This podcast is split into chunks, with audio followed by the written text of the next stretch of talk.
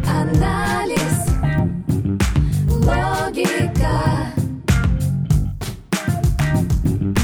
бизнес, контекст и технологии.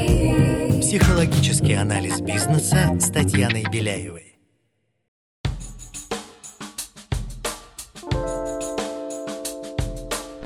Всем привет! Меня зовут Татьяна Беляева. Этот подкаст о психологических аспектах ведения бизнеса, развития себя, команды и своего дела. Вы будете слышать мой голос один раз в неделю. Будут выпуски, где я рассказываю и разбираю психологические составляющие профессиональной деятельности, отвечаю на вопросы слушателей. И, конечно, будут выпуски, в которых участвуют интереснейшие гости, предприниматели, маркетологи, лидеры команд, творческие личности и профессионалы российского и международного уровня. Вместе мы ищем точки роста, мотивации и стратегии построения звездных команд и экологичных организаций. Бизнес всегда делают люди, а значит в нем так много психологии. Поехали! Сегодня поговорим на очень интересную тему «Сила рода». И в гостях у меня очень интересный, очень глубокий эксперт Андреевская Мария, трансформационный психолог, экзекутив коуч, арт- и сказкотерапевт, родолог, тренер НЛП, энерготерапевт, эксперт по эмоциональному интеллекту, но самое главное — счастливый человек. Маша, привет! Спасибо тебе большое, что пришла на подкаст.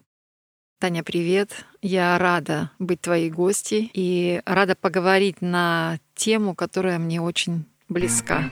Психологический анализ бизнеса. Маша, вот знаешь, не все понимают, современные люди, что такое род. Знаешь, все сейчас очень озабочены энергией. Очень часто ты слышишь слово энергия, наполнение, ресурс, ресурсное состояние и так далее. Но вот эту энергию, то есть что такое род, это как раз есть колоссальная энергия. И род — это наша опора, это наши корни, на которые мы можем опираться. И поэтому вся сила вот эта, она идет нам от наших предков. Как они жили, их опыт, их боли, разочарования, как они это проживали.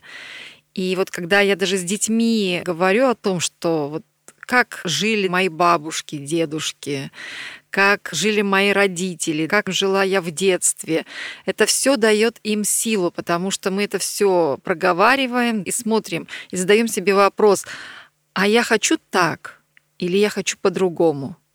И, соответственно, через это род и развивается, что приходят потомки. И когда они говорят, я не хочу так, а как ты хочешь? А я хочу вот так по-другому. И это дает развитие роду. От этого выигрывают все. И, соответственно, вот сейчас у нас такое непростое турбулентное время. И вот когда мы будем обращаться к этой силе, просить защиту у предков, потому что они знают как. Они тоже проходили эти сложные времена. И когда мы направлены на это, когда мы обращаемся, то есть мы обращены лицом к своему роду. Род с удовольствием, конечно же, нас поддержит. Так интересно, сейчас очень много ко мне в коучинг и в групповой коучинг командный приходят лидеры с запросом как раз на энергию. Где ее взять? Она как будто сливается, очень много информационного шума, очень страшно. И сама я в такие состояния, естественно, впадаю, мы все живые люди. И вот мне так хочется узнать больше, а как развернуться лицом к предкам? Почему эти взаимосвязи так важны для нас? С чего начать? Как осознать?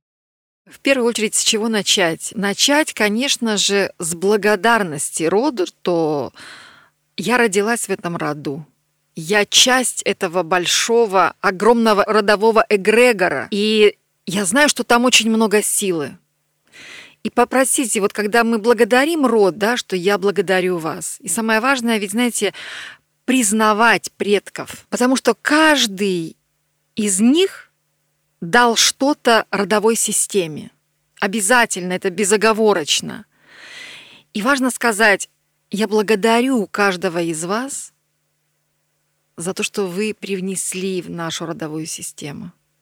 Я благодарю, что я являюсь частью вас. Я благодарю, что во мне течет кровь каждого из вас – я благодарю.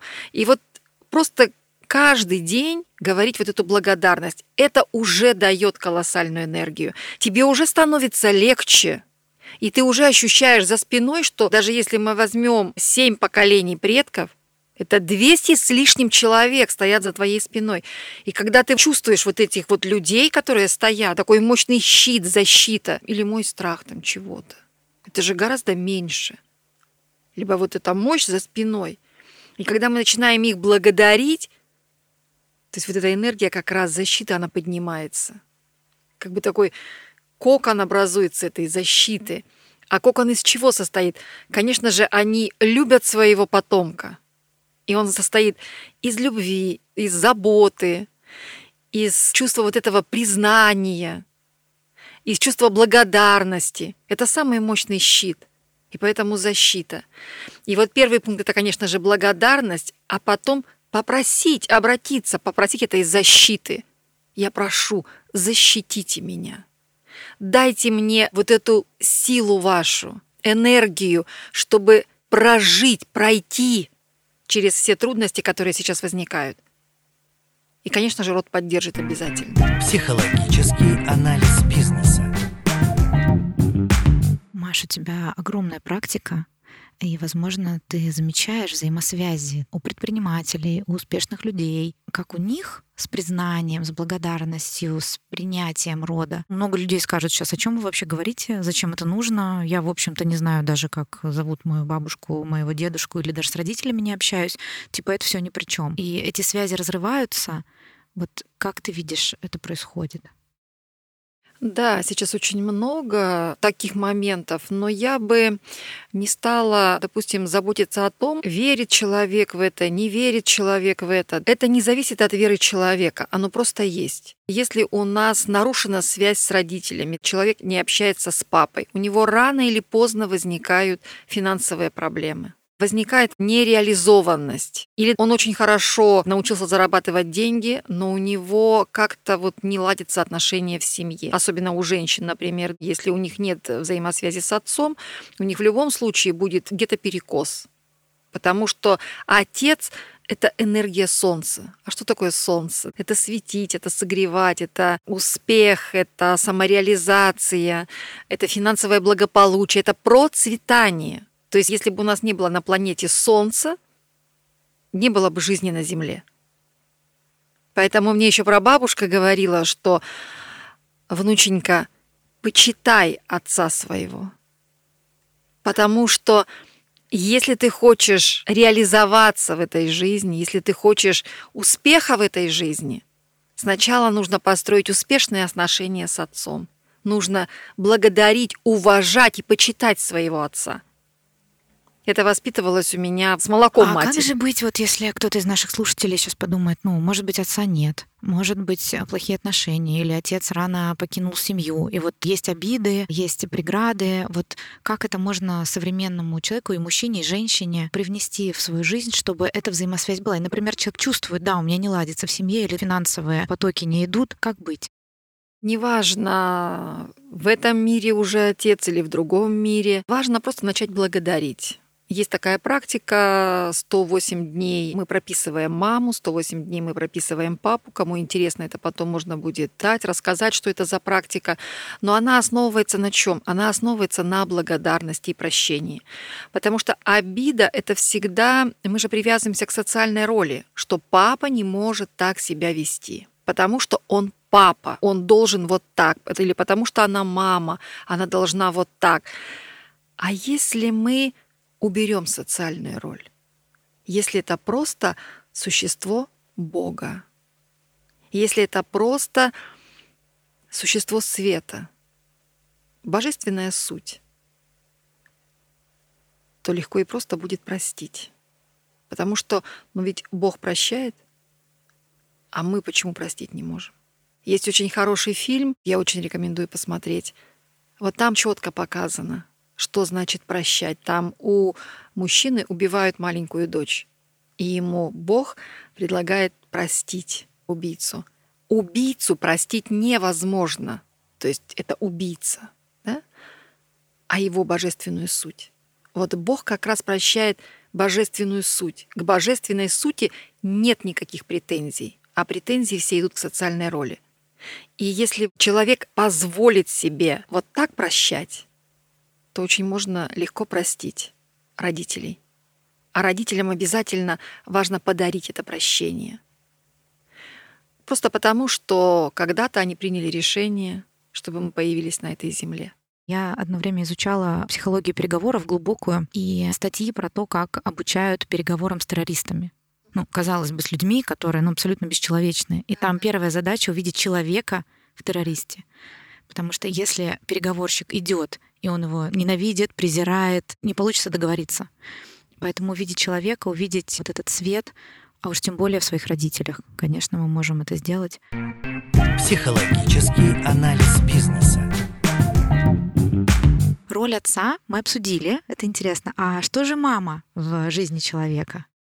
А мама — это энергия Луны. Энергия Луны, она какая? Она чувствующая.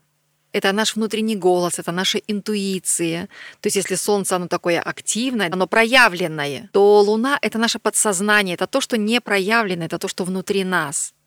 И вот когда мы начинаем работать с мамой и прощать маму, то есть у нас обостряется интуиция, у нас вот это вот сейчас такое время чувствования. Мы чувствуем, нам важно чувствовать, что происходит.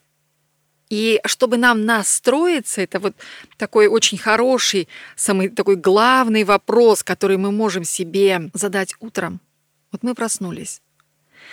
И важно задать себе этот вопрос, а что я чувствую сейчас? Ведь каждый раз просыпается в разном настроении, состоянии, да, мы можем чувствовать и боль, и агрессию, и радость, и благодать, и благодарность, и любовь, но не каждый это может почувствовать. Кто-то чувствует агрессию, раздражение, ненависть, злость, например. И важно сказать себе, вот эти состояния, их важно принять. Да, это так сейчас. Если мне оно нравится, то я готова это разделить со своими близкими, родными и отправить это в мир. А если мне не нравится, то что я хочу сделать? Вот я злюсь, например, я вот ну, проснулась в состоянии злости. А что бы я хотела? То есть я приняла эту злость, сказала, да, злость, я злюсь, да, действительно, это так. А мне хочется пребывать в этой злости? Ну, как-то не очень. А тогда что я хочу? А вот я хочу радоваться. И вот важно радоваться. А что меня сейчас порадует? И найти хотя бы 3, 5, 10 пунктиков. Вот прямо сейчас, что меня порадует? Ароматный кофе, например, птички за окном поцелуй мужа, например, или ребенка, поприветствовать себя в зеркале, увидеть свою улыбку в зеркале. И все. И вот мы уже переключились. У нас уже эмоции другие. Но вот я как специалист по эмоциональному интеллекту, нет хороших и плохих эмоций. Каждая эмоция, она нам что-то несет. Есть такой момент сказать эмоции, а как ты сейчас обо мне заботишься? И злость может проявлять заботу, и агрессия может проявлять заботу.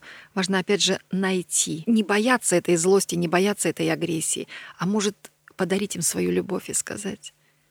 Это я могу привести пример из моего детства. Я помню, я пошла в первый класс. Это 70-е годы, дефицит как раз этот весь. И как мы покупали эти все школьные принадлежности, заранее закупали, потому что могло закончиться, ну и так далее.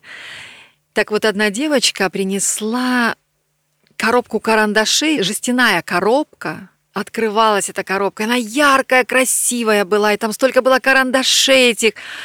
И все подходили к ней и просили ее поделиться, отдай, дай, порисовать, и еще что-то. И она вот так вот прижала ее к себе и говорит, я не дам. И я помню, как мы ей все говорили, какая ты жадина. И я прихожу домой после школы, и подхожу к прабабушке и говорю, вот ты знаешь, у нас в школе есть такая девочка, она такая жадина. Она так посадила меня на колени, гладит мне по голове и говорит, внученька, а где же эта жадина живет в тебе? Жадина живет в тебе. И я говорю, я не жадина, я делюсь. А если мы ее найдем? Вот какая она? И когда она меня погружала, опять же, это через чувствование – когда вот она погружала, ну вот давай ее найдем все-таки, она внутри тебя, ты, может, даже с ней не знакома. А вот сегодня она показала свое лицо. Ведь ты же произнесла это слово. И вот она так своими словами объясняла. И вот это позволило ей понять, что ты ее как-то там теребишь, она сказала. И вот когда Она говорит, представь ее, я ее представляла, эту жадину. Я ей говорю, она такая некрасивая, такая скользкая. Она говорит, хорошо. А как ты можешь ее приукрасить, принарядить? И вот мы уже ее одеваем во что-то красивое, и вот она преображается, эта жадина. И потом она мне задает вопрос. А что ты завтра скажешь этой девочке? И я говорю, и я ее хочу угостить. Я ей завтра унесу конфет. Она говорит, вот видишь, жадина принарядилась и уже совсем по-другому разговаривает. И уже хочет что-то подарить. В ней уже появилась любовь, ты уже думаешь совсем по-другому. И на следующий день, когда я угощала ее этими конфетами, а еще я ей сказала, что она красивая, она говорит, а хочешь я подарю тебе эти карандаши? Подарю. Не дам порисовать, а подарю. Но я этими карандашами порисовала. И в нас вот эти все страхи, вот эти все ограничения, это как такие существа не очень приятные. Но когда мы им улыбаемся, и мы встречаемся с ними, и хотим их как-то вот преобразить, это меняется – и образовывается очень мощная сила энергии, высвобождается. Да, друзья, мудрость наших бабушек, прабабушек, наших предков. И не случайно эмоциональный интеллект развивается всю жизнь. И в современном психоанализе это как раз тема работы с тенью. Принятие тени дает огромный ресурс, поэтому увидеть своего дракона, улыбнуться ему, обнять его, принарядить, и высвобождается огромнейшая сила, которая есть в каждом из нас. И вот сейчас, Маш, пока ты рассказывала историю, про то, что все эмоции важны и нужны. Тут же первое — это вообще осознать, что я чувствую, потому что когда я спрашиваю человека, а что ты чувствуешь? Он начинает говорить свои мысли или действия. Хорошо, а чувствуешь ты что? И это очень сложно иногда. У меня есть такая карта в электронном виде. Друзья, погуглите, их очень много. Если вам сложно сказать о своих эмоциях, просто выбери, что ты чувствуешь, а что ты хочешь. И тоже поддержу про то, что все эмоции нужны. У меня была сессия, я была как клиент, и я работала с чувством огромной ярости. То есть у меня в одной ситуации жизненной возникала ярость, и и в конце сессии, благодаря моему коучу, мы поняли, что мне эта энергия дана для того, чтобы я как э, гепард убежала от этой ситуации, потому что это совершенно вообще не для меня. И то есть вот эта ярость, она придает мне сил и защищает меня от определенных моментов жизненных. Это совершенно другое восприятие эмоций. Психологический анализ бизнеса ты делишься такими мощными практиками, такими метафорами глубокими. Как эти жизненные стратегии проживания кризиса связаны с установками, которые есть в семье? Конечно, они связаны, потому что это же формируется веками. Это же вот убеждения. Есть ограничивающие убеждения, есть убеждения, которые несут счастье, радость и расширяют наши возможности. И, конечно же, это зависит от того, насколько человек готов, открыт, вот насколько он открывается для этих возможностей. Либо он живет узко, что это вот у меня есть, я это знаю, и поэтому я иду по этому пути. А есть же еще лево, право, вперед, назад и так далее. И вот прабабушка моя, она говорила, всегда кланяйся, внученька, четырем частям света. Таким образом ты себя открываешь и для юга, и для севера, и для запада, и для востока. И возможности твои идут отовсюду. И мечту может исполнить любая сторона света. И поэтому важно быть вот этим открытым человеком. И плюс еще ко всему, любой кризис — это синдром откладывания жизни. Что вот когда-то закончится, и я потом буду счастлив.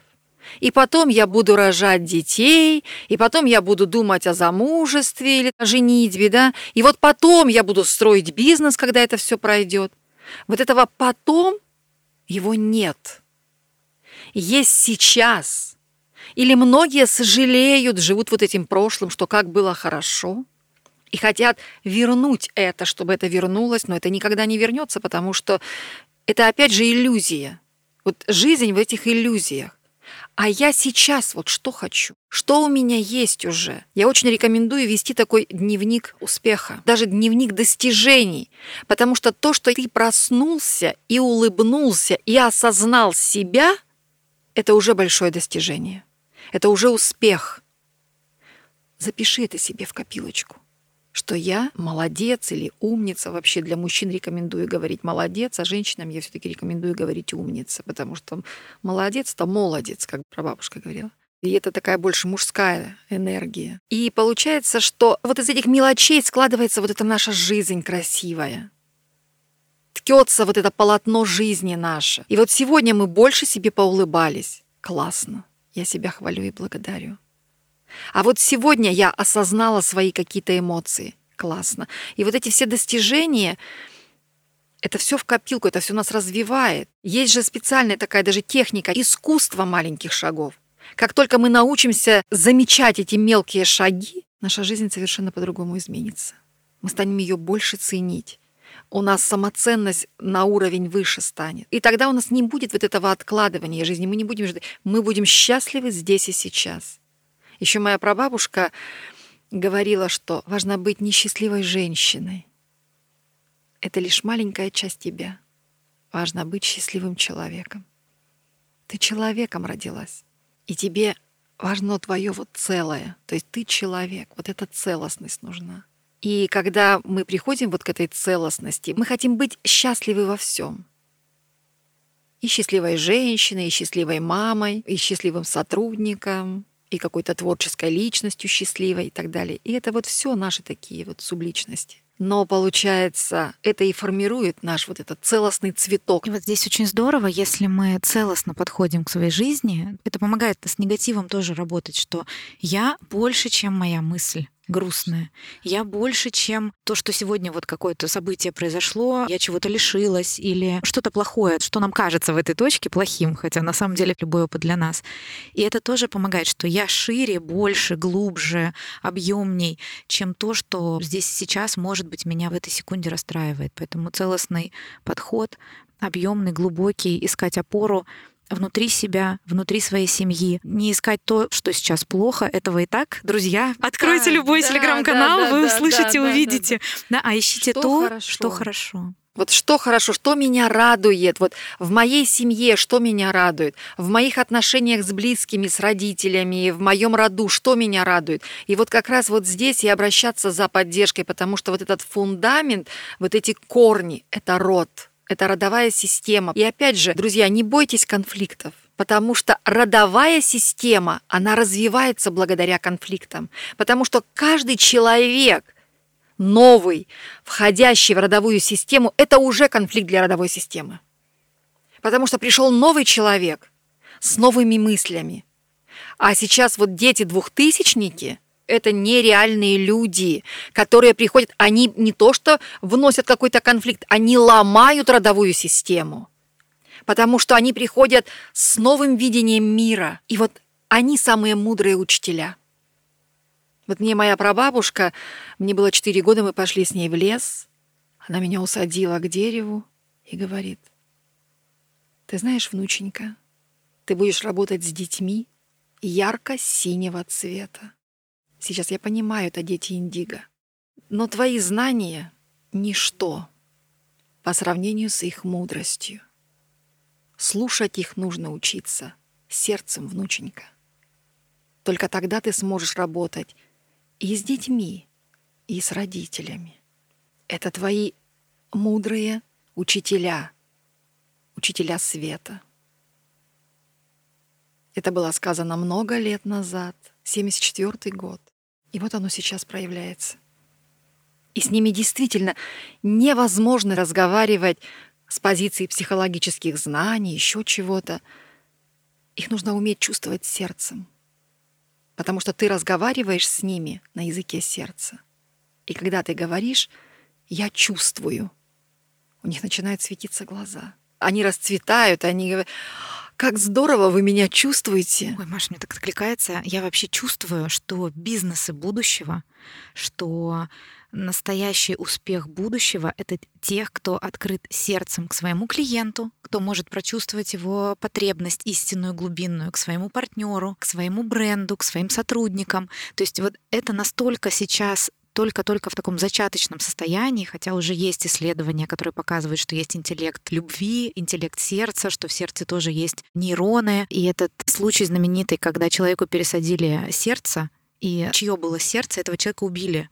И человек, которому помогло это сердце выжить, он помог раскрыть это преступление, хотя это совершенно были разные люди, не связанные. То есть сердце подсказало. Все эти кейсы, этот опыт успокаивает наш мозг рациональный, объясняя людям, что это важно обращать внимание на сердце. Но вот как зорко одно лишь сердце, глазами много не увидишь. И в кризисные времена, как мне кажется, или чувствуется, что когда мы идем за своим сердцем, это помогает. Когда мы переговоры ведем, даже конфликтные переговоры или сложные переговоры, или вот сейчас очень много сокращений, и вот HR, коллеги мои обращаются, ну как, мне же нужно уволить треть сотрудников, например. Поговорите с ними от сердца, с людьми.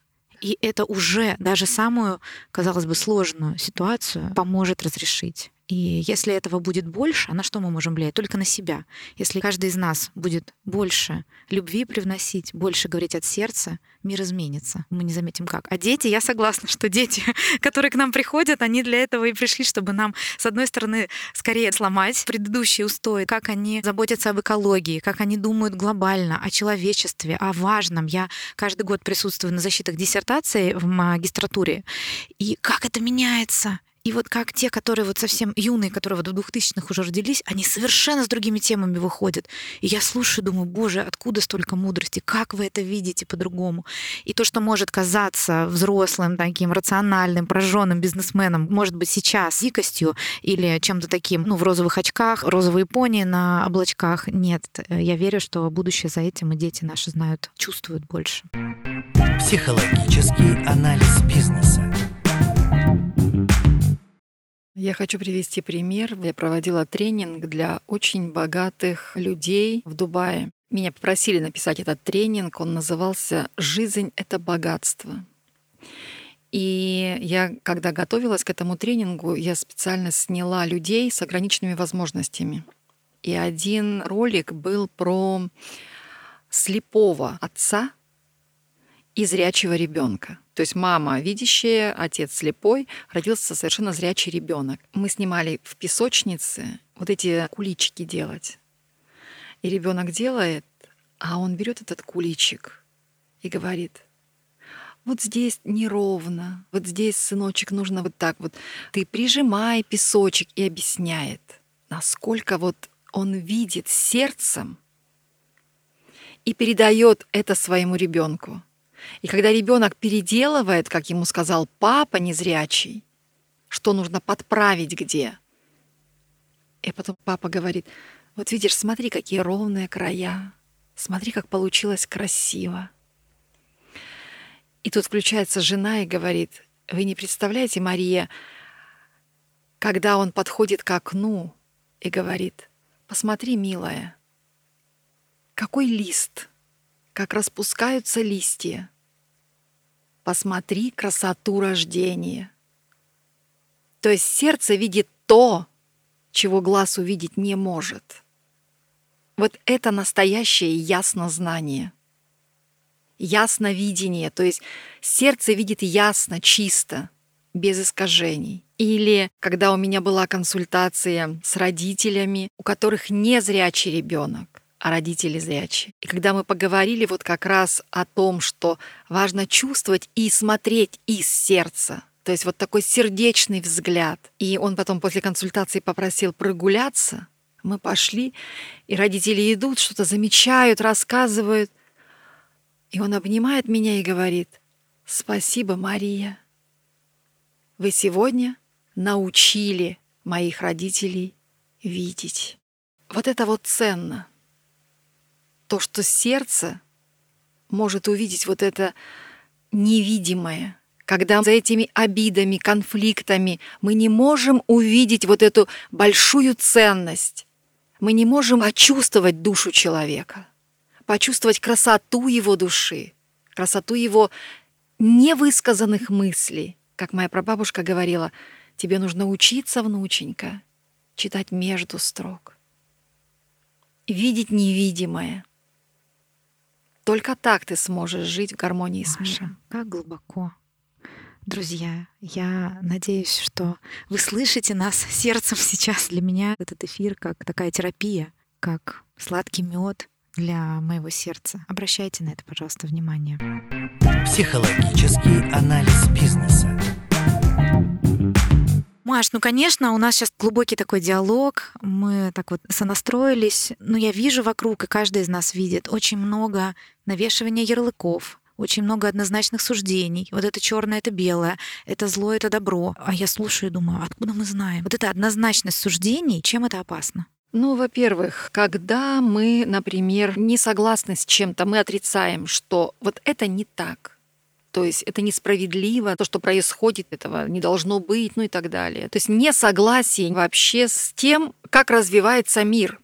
То есть для мира, получается, нужен этот конфликт, чтобы выйти на новый уровень. Но люди это отрицают, они не хотят это слышать, видеть, чувствовать. И что получается в родовой системе, например, когда мы чего-то не принимаем. То есть мы отрицаем что-то, мы говорим, это не должно быть так, это тоже не так, это должно быть как-то по-другому, ну и так далее. То есть чем может это отражаться на потомках? То есть могут рождаться слепые дети, например, потому что я не хочу видеть. Я не хочу вот так, чтобы было. Далее, когда мы не желаем и не умеем слышать и слушать. Я не хочу это слышать. То есть должно быть вот так, вот Другого так, вот человека так. не хочу тебя слышать. Не хочу, не хочу вот понять твою и позицию. понять даже позицию не хочу. Это дает родовой системе понять, что не надо слышать, и рождаются глухие. Либо, например, человек постоянно торопится. Вот не до тебя. Вроде у него есть семья, все, но он весь в себе, он погружен в себя, ему некогда, у него достижения, достижения, достижения, суета какая-то и так далее. И что получается? Получается то, что он не обращает внимания ни на себя, ни на своих близких. Ему ни до чего нет дела. И самое главное, ему нет дела до себя. И поэтому могут рождаться дети, внуки с проблемами опорно-двигательного аппарата. Это церебральный паралич, например, или еще какие-то ограничивающие заболевания, связанные с опорно-двигательной системой. Поэтому вот на это нужно обращать внимание. Потому что вот когда мы детям говорим, мне сейчас не до тебя, мы перекрываем ребенку вот это проявленность. То есть сейчас все говорят, надо проявляться, проявляться. Но если ребенку все детство говорили, не высовывайся, не лезь, уйди, не до тебя, есть он автоматически уходит в эту тень. Или ребенку говорят, что ты плачешь, ты же мальчик, или там будь скромнее, или еще что-то. Ребенку закрывают чувства. А потом мы говорим, она ничего не чувствует, или он ничего не чувствует, или он не умеет любить. То есть перекрывают. Или не ходи туда, куда ты лезешь. У тебя там, например, новая обувь, а ты залез и все испортил, допустим, что-то там загрязнил и так далее. То есть таким образом, если ребенку повторяется это всегда, перекрываются действия. Потом мы удивляемся, он ничего не хочет делать. Или, например, куда ты там засмотрелся? Мы там опаздываем на тренировку, а ты каких-то птичек наблюдаешь или еще что-то. Видение закрывается. То есть не смотри. И получается вот эти посылы.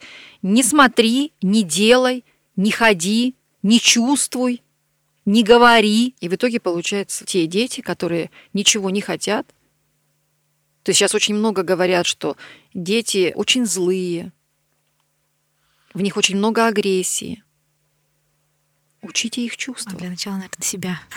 Да. Через Вот себя. расскажи, как ты это научился чувствовать. Как? Вот я рассказываю, например, как меня прабабушка учила чувствовать. Она меня всегда купала в этих чувствах. Она никогда не говорила, ты меня поняла?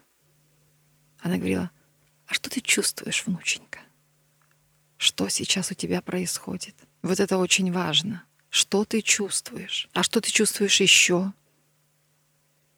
А какое это чувство? А расскажи, а поделись.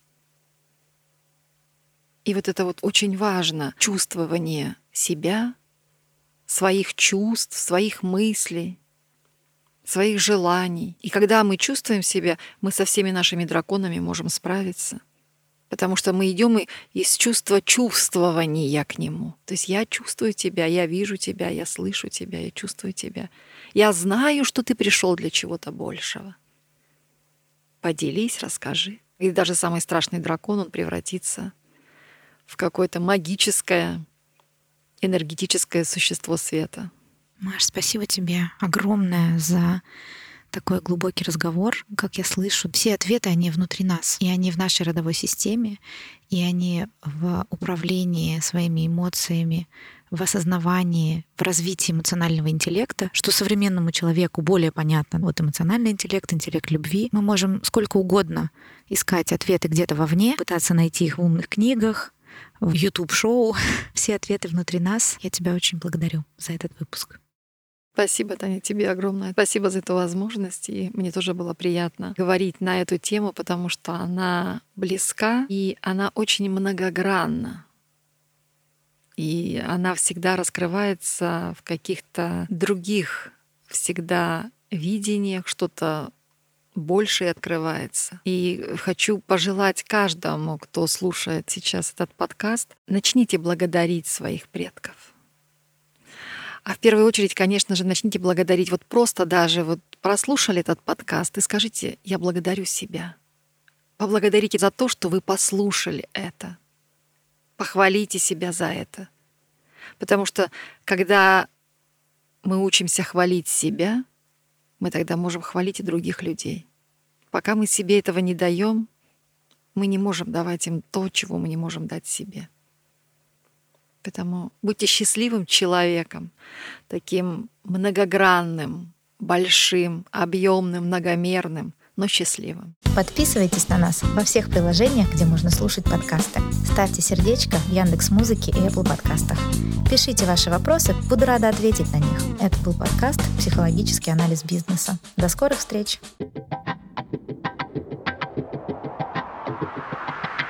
Психо Анализ, логика, бизнес, контекст и технологии. Психологический анализ бизнеса с Татьяной Беляевой.